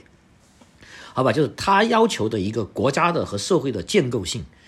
嗯，要就在这里面要想更多的东西。而不是说在这个批判上面哈，包括什么方法啊、技巧啊、情感上的批判上面有也呃更更多的去强调那个东西。然后他那觉得那个是那个是后现代要玩的东西，中国的现代性可能是呃怎么去完成这个现代性的转变，恰恰是当下的人类学、中国人类学要去关心的。好，所以这个问题意识的这种区别，我觉得其实是很有意思啊。就是我觉得还是要强调语境。当你回到中国的时候，你要为中国去想问题，当然不是说为只是为中国的政府。是吧？你要为整个社会去想问题，而且这个问题事实上说，如何作为一个中国，作为一个文明，作为一个国家，作为一个民主体，他怎么去看世界，这也是人类学必须去去回答的，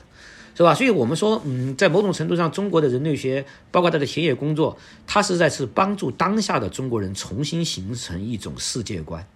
和观世界的方法，是吧？然后，然后我们就会发现，在这个时候就会有知识的一个鸿沟。啊，特别是从美国回来的人类学家，就他在看世界的方法，因为那个是美国人成熟的那套方法，是吧？你学会的那一套，我们当然觉得很很很很合适，但是那一套东西，他回答的好像跟中国想得到的或者是想思考的那个问题之间是有隔阂的，是吧？所以在这里面我们会发现，嗯，今天当下的中国人类学一个处境就是说，呃，我们会发现，跟着西方学者走的越来越多的这些人，他可能在国际的这个影响力上会有一些，但是他会和中国人的本身的学术对话上面有隔阂。OK，但是中国自己的这种话语，就是它还没完全形成的时候，它有很很混乱，它很多时候就是也无法去这个跟。就是在一般的学术的领域里面，跟西方人去去讨论，呃，更多的这种一般理论性的问题，好吧？所以中国在这里会成为一个所谓的特殊论，啊，中国特殊论这是是很很麻烦的，这个又是跟中国的田野有关系。就是你看人类学的传统田田野的这些点，我们打双引号是所谓的无国家、无政府的一些原始社会啊，不管是非洲、南美洲、大洋洲也好，中国这是一个文明社会，而且它有传统的历史。是吧？那恰恰在这方面，你会发现，包括印度都曾经在人类学界就出过大理论，好吧？出过大理论，如果出过出过大师，在就是你我们把世界版图打开的话，恰恰你说中国的研究，汉学研究也好，汉学人类也好，中国人类学的中国研究也好，但是你说他在理论上普世理论上的贡献，呃，没有那么大，而且给出来的问题不那么强。啊，你说就算是反殖后殖民的理论这些，那从印度都可以出得来，是吧？现在又开始本体论的转向啊，本体论的转向也是南美的这些越来越起来了。那中国现在给的贡献是什么？啊，所以这个时候，实际上我觉得是，不管是受西方的这个学术训练培养的人，还是在中国这个语境里面培养的人，我们都还是要思考，就是研究中国，他对这个世界的这个人类学的格局的这个知识哈，有什么贡献？同时，他对当下中国的问题的东西也又有什么解答的方式？这两个问题好像就是我们都没有回答好，而且很麻烦的是，这两个问题会成为真正的两个问题，而不是一个问题。我我不知道你们理理不理解，其实可能在印度，这可能就是一个问题。我印度社会是什么，以及我研研究完这个印度社会，我对世界的贡献是在哪里？你会发现在中国不一样哦。你你在研究中国社会是什么的时候，你就会发现你对世界的贡献会很少。当你想发想把这个研究放在一个世界的话语体系的时候，你会发现你的讨论的问题并没有聚焦在所谓的真正的中国问题之上。这就这两张皮，可能是我们当下研究中国的一个困境啊。OK，听刚刚才张老师说的，听得有点有点入迷了。就是我觉得可能确实不仅仅是人类学存在这样一个问题，我觉得包括政治科学、国际关系，我觉得都存在一个问题，就是呃，当我们在讲中国的政治结构的时候，我们会说它怎么样能够。被更多的国家利用或者使用，就像民主那一套话语体系。但是，当我们具体把它解释开的时候，他好像发现，呃，会存在这么一个解释上的障碍吧。所以，对，就是，呃，想法很多，可能确实之后还需要消化。呃，但其实刚才，呃，张老师也讲到，其实提到说这个，呃，这人类学作为一种相对来说比较独特的一个。社会科学的分支吧，如果我们这么讲的话，呃，它提供一种独特看问题的视野，或者是说，呃，解答一些特定的问题。那，呃，其实基于这一点，我们再去展开来说的话，就是人类学在今天它会存在一种可替代性、可替代性吗？就是好像，呃，我们每个人都在。城市也好，或者在乡村里去观察、去感知，那难道这就意味着我们每个人都可以是人类学家吗？就我会想问一下两位这样一个问题。嗯，要不艾伦先说。嗯，其实接着接着张老师刚才的那个这个这个说法，就是呃，我我的答案是不能不能够，因为。并不是每一个人都对人类学的知识体系、谱系理论有着想要去做贡献的一个一个一个一个一个目一个这个这样一个目标。一旦失去了这样一个目标的时候，田野调查很容易就变成了一种，呃，好一点叫纪实新闻，难听一点叫收集八卦，就或者猎奇。对，因为你没有这样一个导向，你没有一个就是说，一个去，虽然说这个这个建构知识是好是坏是一个另外一个值得讨论的问题，但是你没有一个建构知识的目的出发点，这本身就是一个很大的问题，这就是一个就是让这个田野变成变得变得无效的一个问题。那照这样子来说的话，任何人都可以产生知识，对吧？任何人都可以说，我所我所我所我我可以去理论化。我所生活的环境，对吧？甚至每个人都可以有一套理论，这个夸夸其谈都可以的。但是这个我们不管那个东西叫知识，对吧？因为因为它是一它它它没有经过一个这个呃，它它既不来自于它它既不受到过去的理论的影影响，也不是也没有就是说严格的想要去这个检验这个东西的独创性和这个它他对这个一整一个学科的一个贡献这样一个问题。很多人很多人都可以说出像就是抽象的理论，但是我们不管那玩意儿，我们不把那个东西叫知识，对吧？所以这就是为什么就是我说不是每一个人，你只要去某个地方去看一看，你都去跟当地的人聊一聊，然后去去去了解一下，你就能够成为这个就就就可以成为人类学家。但是呢，反过来是可以的，就是说可以通过人类学的视角去。促进你增进一个人自己对自己所身所身处的环境，或者说去到一个陌生环境，对他的了了了这个就是的对他的一个了解，就增进他对这个一个自己所身处的环境或者是一个陌生环境的了解，可以改变他去看待世界的方式。通过人类学的视角，这个理论和这个知识去去改变是可以的。但是反过来，你说你去做了田野，你就是人类学家，那是那是我认为是这个这个是一个。不单是不仅仅是一个有点有点幼稚的想象，而且是一个很坏的想象，会造成很多意想不到的呃恶果。就是比如说我们之前看到那个去那个深圳呃研究工厂女工的那一个组织组织学生去研究工厂女工那个事情，那是会造成切实伤害的。对，不是说那个仅仅是存在于那个哦这个想象本身不好，而是他他去实践就是一个就会造成客观的伤害。对，这个就是怎么看这个人类学哈，这个我想呢，在有可能人类学当然会成为一个通识教育的一部分，啊，作为一个现代人，就是说我们生活在一个这样的所谓的地球村嘛，你要不断的和他者实际上有接触的，那这个人类学就会像数学呀、文学一样的，就会成为一个人的基本的一些素养的要求，就是，但是我还是说，你做了一道数学题，不代表你就是数学家。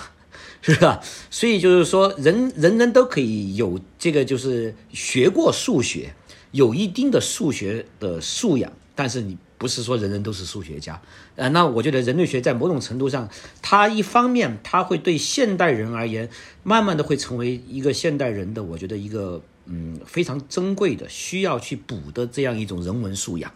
因为我们要和不同的他者去接触，去更加深刻的体会这个他者的生活，认识世界，去洞察我们的生活，是吧？去反思。我觉得，所以人类学的这种素养，包括田野工作的方法，会越来越让更多的人去做到，而且这种素养会让越来越多的人，就是让他们，呃，就是像数学好呗，是吧？就那就是人类学的这个素养好。但是说要成为一个人人都成为人类学家，就还是这样的。它本来还是一个学科，是吧？它的学科有它自己的一些呃问题的机制，有一些它后面的一些专业的一些属性。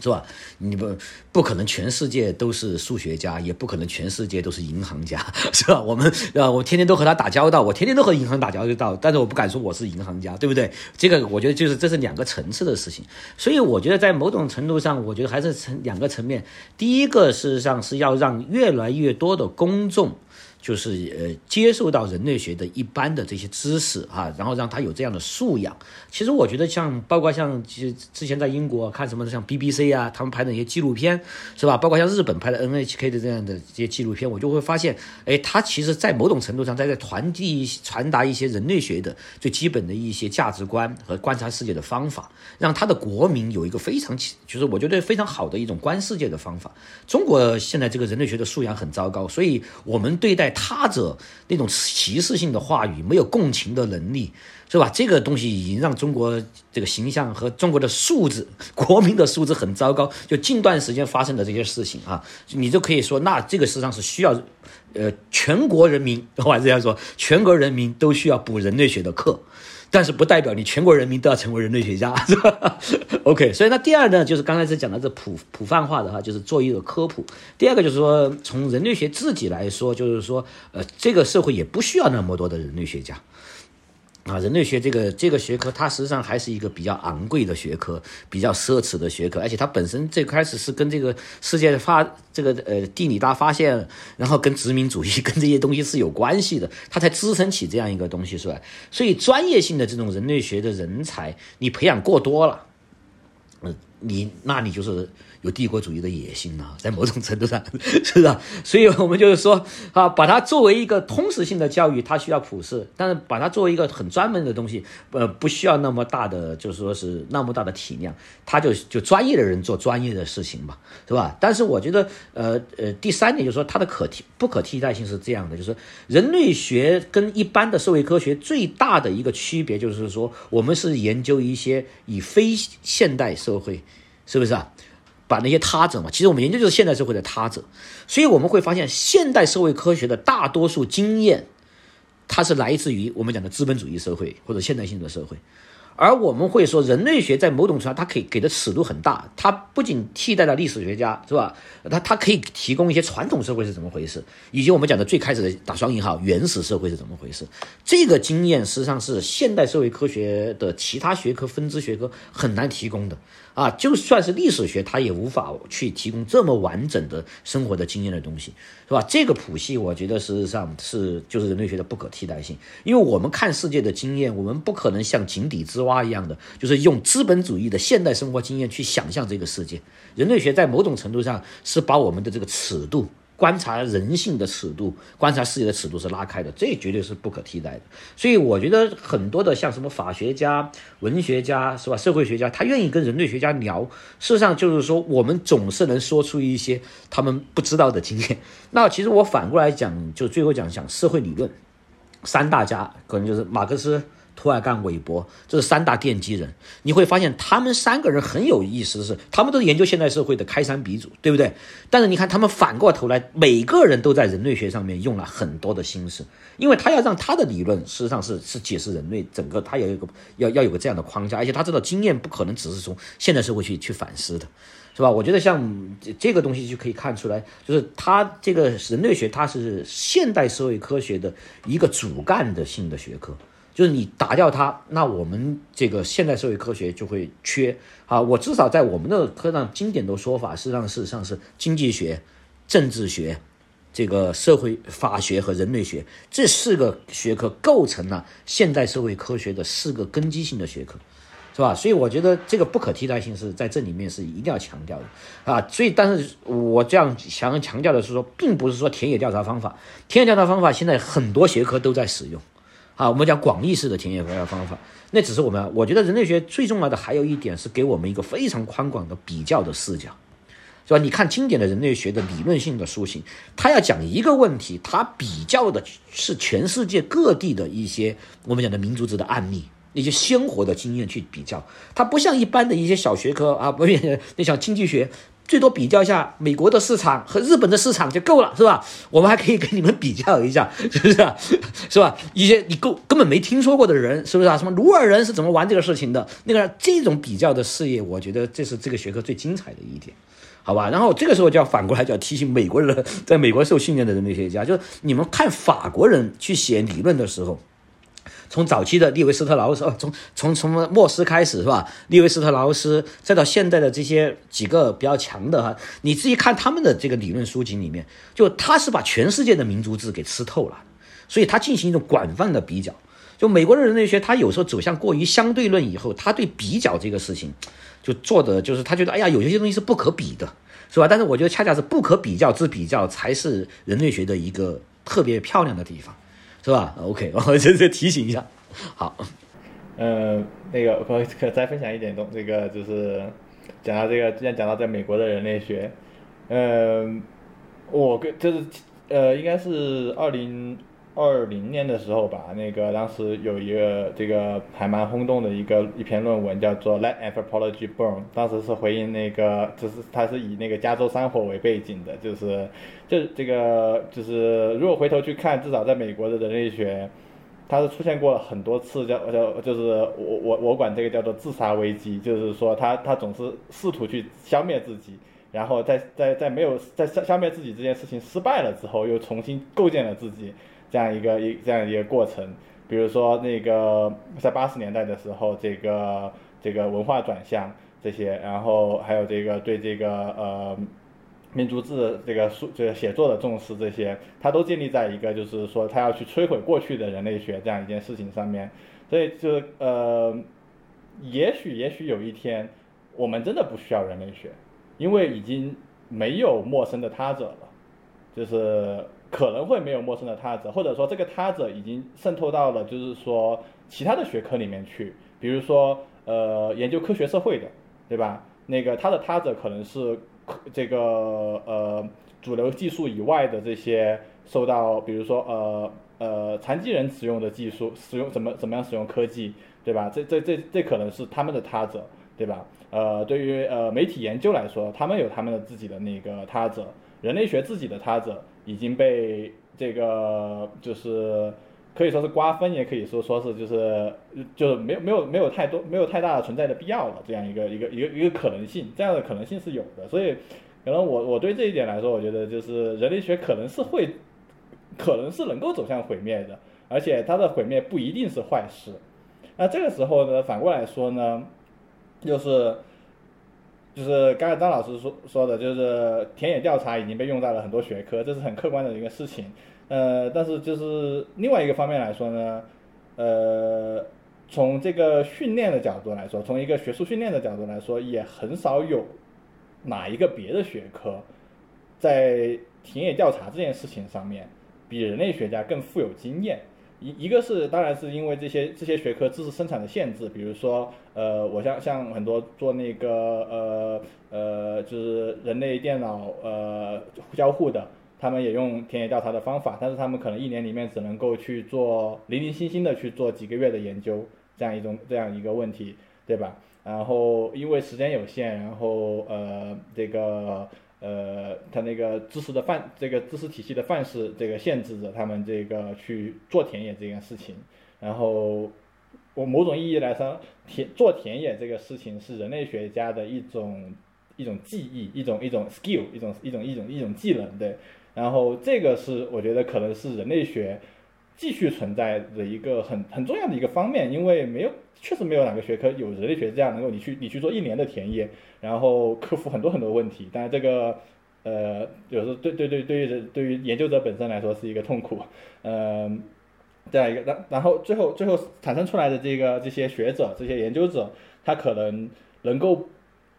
他也可以很胜任别的学科的一些研究，比如说像我，其实我其实就没有想过要在人类学找工作，可可就是也也可以去别的学科找工作这样一个问题，就是因为我觉得这这一点上面来说，确实，呃，从从从从事实上看也是，呃，我本科毕业于那个 NYU 的传媒系，传媒系里面大概有一半以上的教授都是人类学训练出身的，然后很多很多这个这个新兴的社会科学学科的那个呃教授都是人类学出身的。这样一个也是一个从某种意义上的事实上面的一个佐证吧。嗯，对，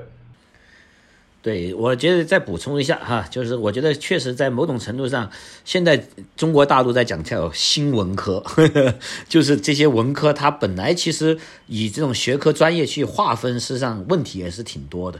是吧？其实我觉得人类学如果说就是我首先我们认识世界，就是要求我们是整体的去认识世界的。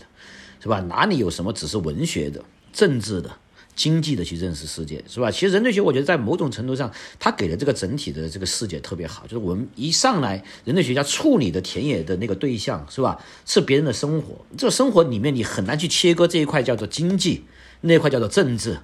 啊，那一块是吧？是叫做教育，它确实是融在一起的。所以我们觉得说，人类学它给的这种整体性的视野，然后让我们去，而且像刚才讲的是手工作坊式的，一年的时间去这样去泡，那么有耐心，是吧？我们可以看到那些政治学和经济学家，包括那些社会学家做的那些大大数据的那种那种，就是敷衍了事的 那种数据调查。哇，那个那是吧？那个跟我们的这个方法确确实是说，我们我感觉我们反而是生活在石器时代，但这石器时代有它的精致性的一面，就是他把对象真的是当成一群活生生的人，而不是一些数据、问题和答案，是吧？然后同时我们是整体的面对生活世界，我们我觉我觉得我觉得田野的最重要的是，我包括我们给学生讲说，你不是说说你带，我们说每个人都会带着自己的问题去的，但是你去面对的是别人的整体生活，是吧？你别以为你说我现在今天我就要研究的是他的政治体系，你就不关心他的经济，就不关心他的宗教，是吧？那我觉得像这种整体视野是也是它不可替代性的东西。同时，像这样的视野会慢慢的就是说，它会影让人类学的这种整体视野会会像一种我们讲传染病。要让其他的学科都要感染上，这就不叫病毒哈，感染获得这样一种视野的打开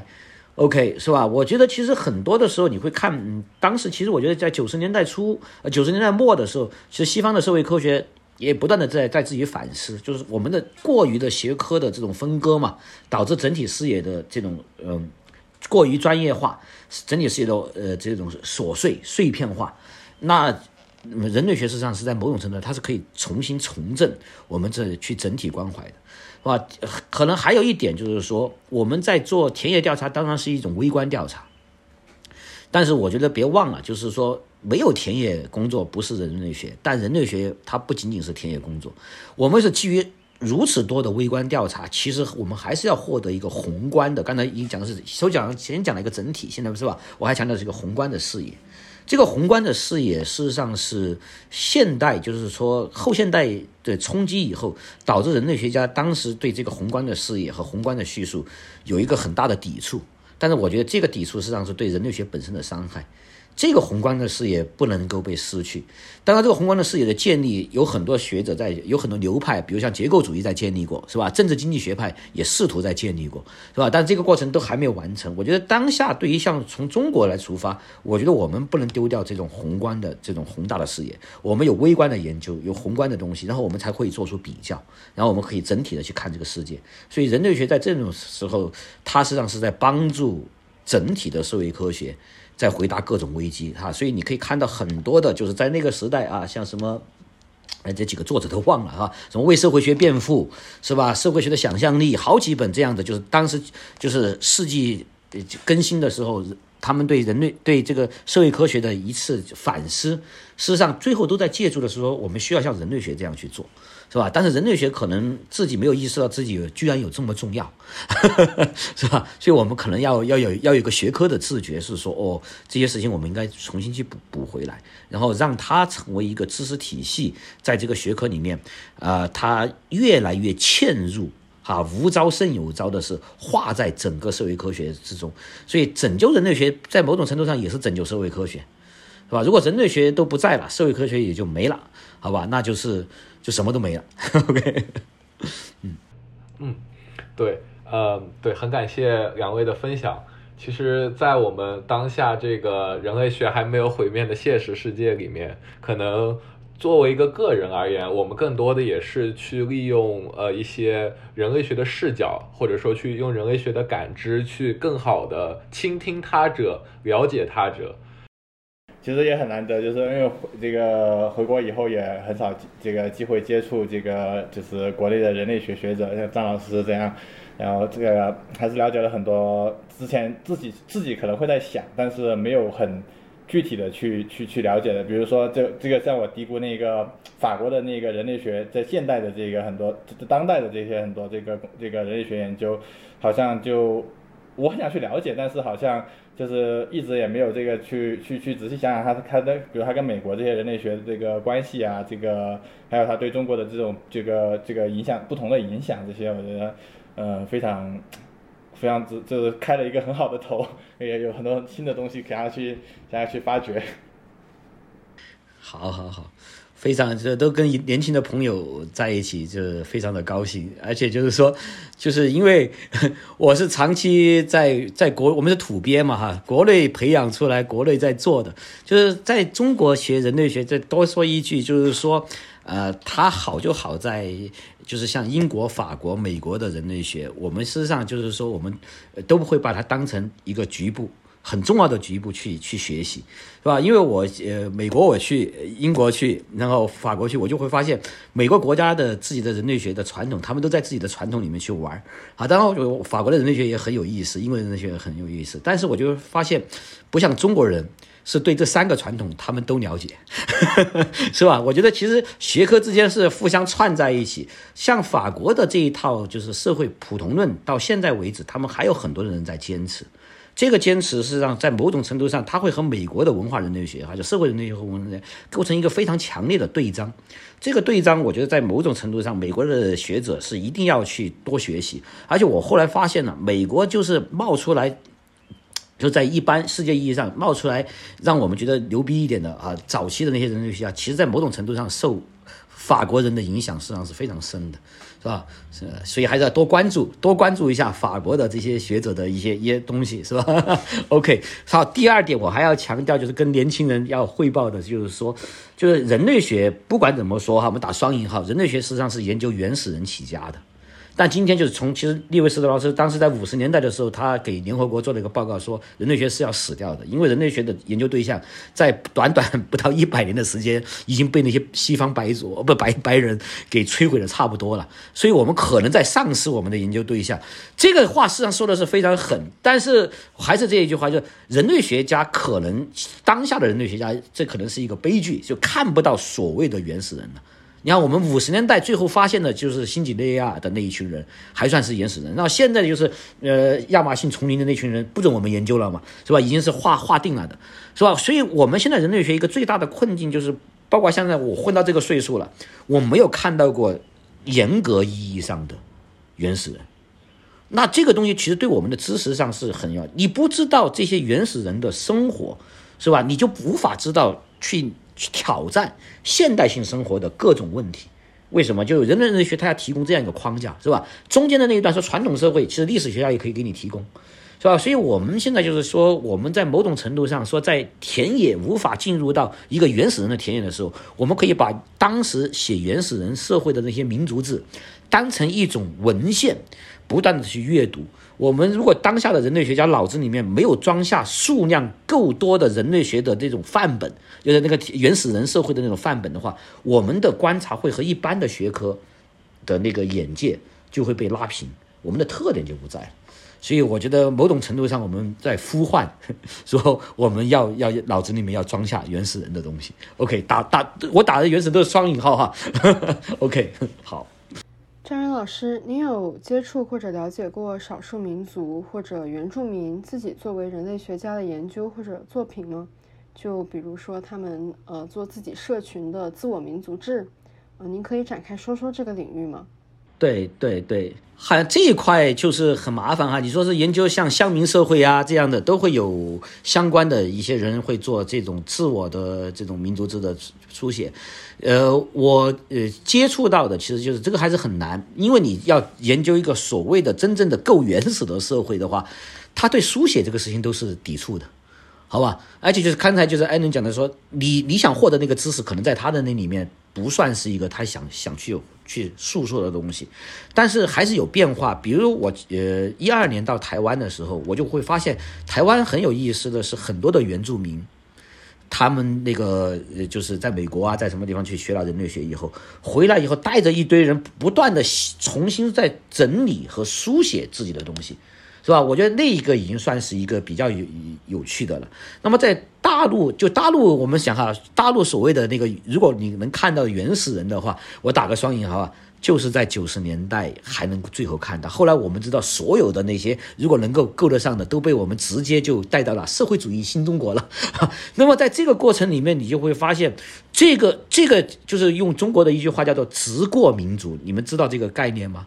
就叫直接过渡到从原始社会直接过渡到这个社会主义新中国的这种民族，这种民族的研究，事实上在中国实际上是非常有意思的，特别在云南。好吧，你可以你可以想象我，因为我们去查档案，六十年代的时候，他们都还在猎头，还在做猎头的这样的呃呃这样的仪式啊，是真正的在在在在做，是吧？然后但突然十年二十年，然后他们就被带到一个呃所谓的现代化的乡村。然后在这个过程里面，他的那种痛苦啊，什么就也不是痛苦啊，他的这种幸福吧，他的这种这种剧烈的变化，在这个过程里面，其实人类学是在做很多的研究。但是你你说你要去追溯他最开始的那种那种生活的话，我们人类学中国的人类学真的是比不上像英国、法国、美国的人类学家。那些学家他最开始他是看到过这些人，他留下了大量的那些文本，而且那些文本是直接可以用那些文本去和现代政治学、经济学去进行对话的那种生活经验。我们看到的就是中国人类学最大的痛苦，就是我们看到的这些东西都是被摧毁了，然后我们直接就拿着这种被摧毁的材料。这种社会来讲，他们的他们的这个过程，就是我想讲的，就是说，我们看到的他们的主体是不完整的，他们的主体事实上已经在这个过程中被我们所所不断的去，呃呃污染了吧，打个双引号，污染，好吧？所以我觉得在某种程度上，美国的人类学也好，英国的人类学也好，呃，要注重自己的传统，就是曾经在六十年代之前有那么多的，其实我觉得是比较客观和严谨的文本，是叙述了那些人是怎么过日子的。是吧？我觉得我们要去看那些文本，OK，不然我们看到的都是被现代性摧毁的那些人，是吧？我问这个问题是因为我现在在夏威夷读书，然后这边整一个地理的转向，虽然呃有时候会提到美国的帝国，但是很多讨论都是在太平洋岛国和关注原住民的议题上。然后我读的很多作品，呃，现在都是有新的一批原住民的人类学家。在做自己的社会社群的人类学研究，所以我觉得这个特别有意思，因为我感觉其实，嗯，这些作品有挑战到人类学只是在研究他者的这么一个印象。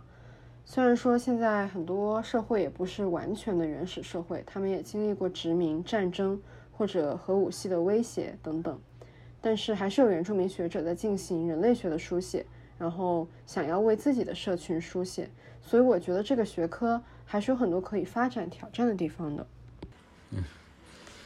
对，嗯，你你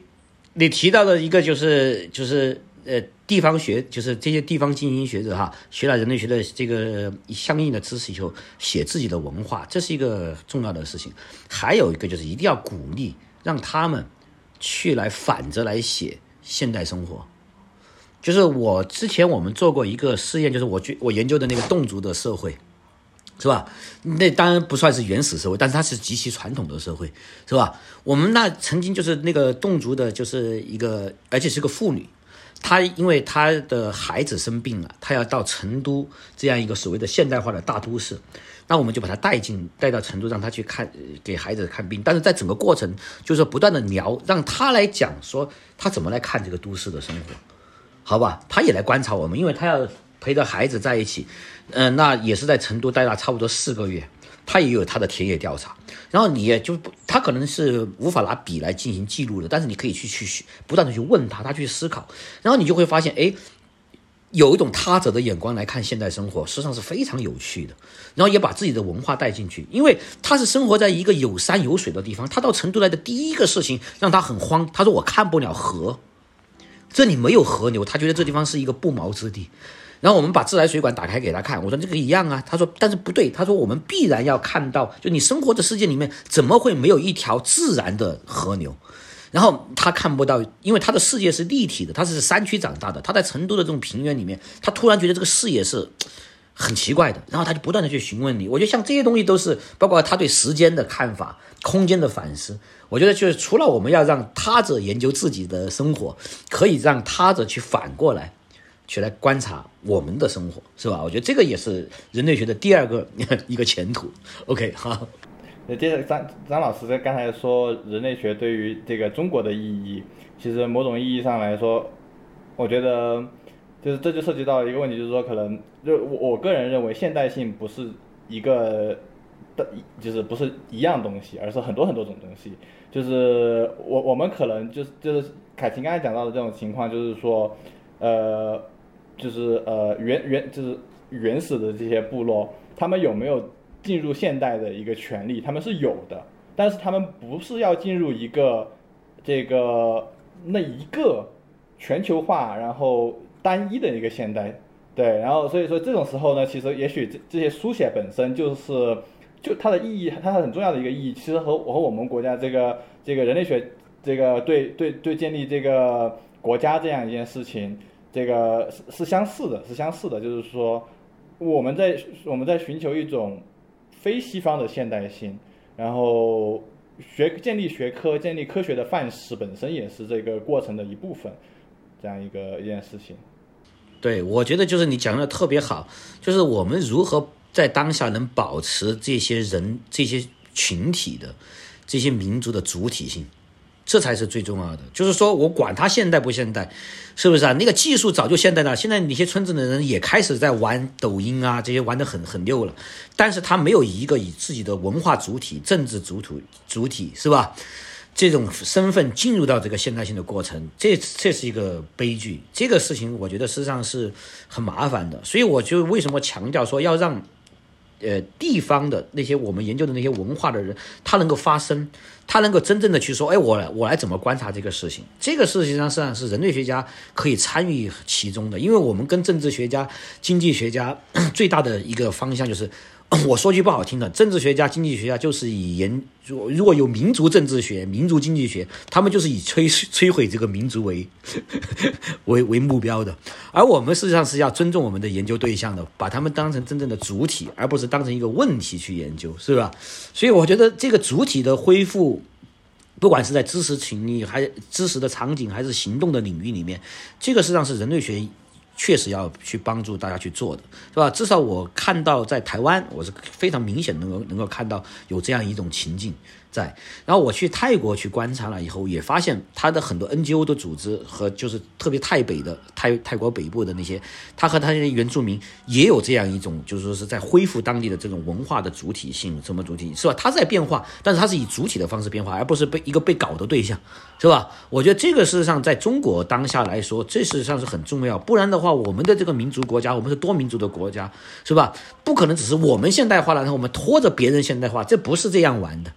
OK，是吧？这个现代化本来现代性的过程就是一个复数，怎么能让大家都在这个过程中去享受到说，哇，我们是扭着劲在一起在为一个大致的方向去做这个东西？如果不完成的话，你就会发现那种后殖民的理论啊，那些放在中国一抓一个准，就是我们都是在压迫别人、异化别人。我们我们帮助别人，让他所谓的现代化发展，无非是让他成为一个合格的打工仔。是吧？然后无非是很很合理的去把人家的资源去用到，然后很合理的去告诉他们你们就是穷，所以这个这种逻辑已经在某种程度上，你们如果到西部民族地区去做研究的话，你会发现这种逻辑，用后殖民的理论是吧？他甚至在某种程度上他开始在洗当地人的脑了。当地人是有很多就是被这种洗脑以后，他就觉得我家女儿被卖到东部，可能是一个所谓的得到幸福的方式。然后你在这个时候，因为我碰到过这样的案例，而且我曾经在做调查的时候，我就被当地人认为我是个人贩子，但人家是欢迎我了的，然后要把那些女孩子说，你看看哪哪些可以，你可以带走的，这是真实发生过的事情。那你就说，这个对于他民族来说是一个多大的悲剧，是吧？他认为你把他带到一个所谓的现代性的美好生活去了，这种事情是真实的发生过的，这个是很吓人的，对吧？我觉得这种主体性的丧失很麻烦。就是我觉得今天跟两位两位老师聊的，嗯，挺开心的，学到了很多。我我觉得我自己，我我自己本人个人很少有去想，就是人类学在中国的这个问题。嗯，可能因为我还没有海归，我还没有回去，嗯，所以对，特别谢谢张元老师，谢谢 Allen 分享你的。我们经常看的朋友圈，都在好奇你这几个月到底在经历什么。对，所以谢谢你们两位。谨慎入坑，谨慎入坑，谨慎入坑。好的，我我就是张云老师骂那个学政治的，我是学政治的。对，对，但是但是我们呃上课，对我们上课读很多人类学的呃文本，所以呃反而是国际关系那些呃。国际关系的一些文本其实对其他社会学科影响不是很大，但什么历史啊、人类学的文本反而对我们政治，特别是呃，我我是学政治理论的，呃，影响很大。所以对，嗯，醍醐灌顶，是的。没有没有，政治理论中国是真的是很很麻烦，因为中国没有建立起自己很好的政治理论，使得我们现代的政治的合法性和这个国家的这种正当性。没有被完全的去表述出来，而且我们没有其他的经验可以参考，是吧？而且你要心里面也要地知道，说这不是一个汉人的国家，它是有那么多的民族，而且好多民族曾经是有自己的帝国和政权的，是不是啊？然后我们今天变成了是说，这是一个呃中华民族也好，这是一个现代国家也好，那它的正当性、它的目的、它的意义、它许诺的自由、繁荣，是吧？包括这些民主这些东西都没有在政治科学里面被细致的讨论，而且这个政治科学的这种经验肯定不是完全是西方的经验，它需要人类学的补充。是吧？中国现在当下最麻烦的是说，我们没有去在知识上和经验上去检索过这么复杂的问题，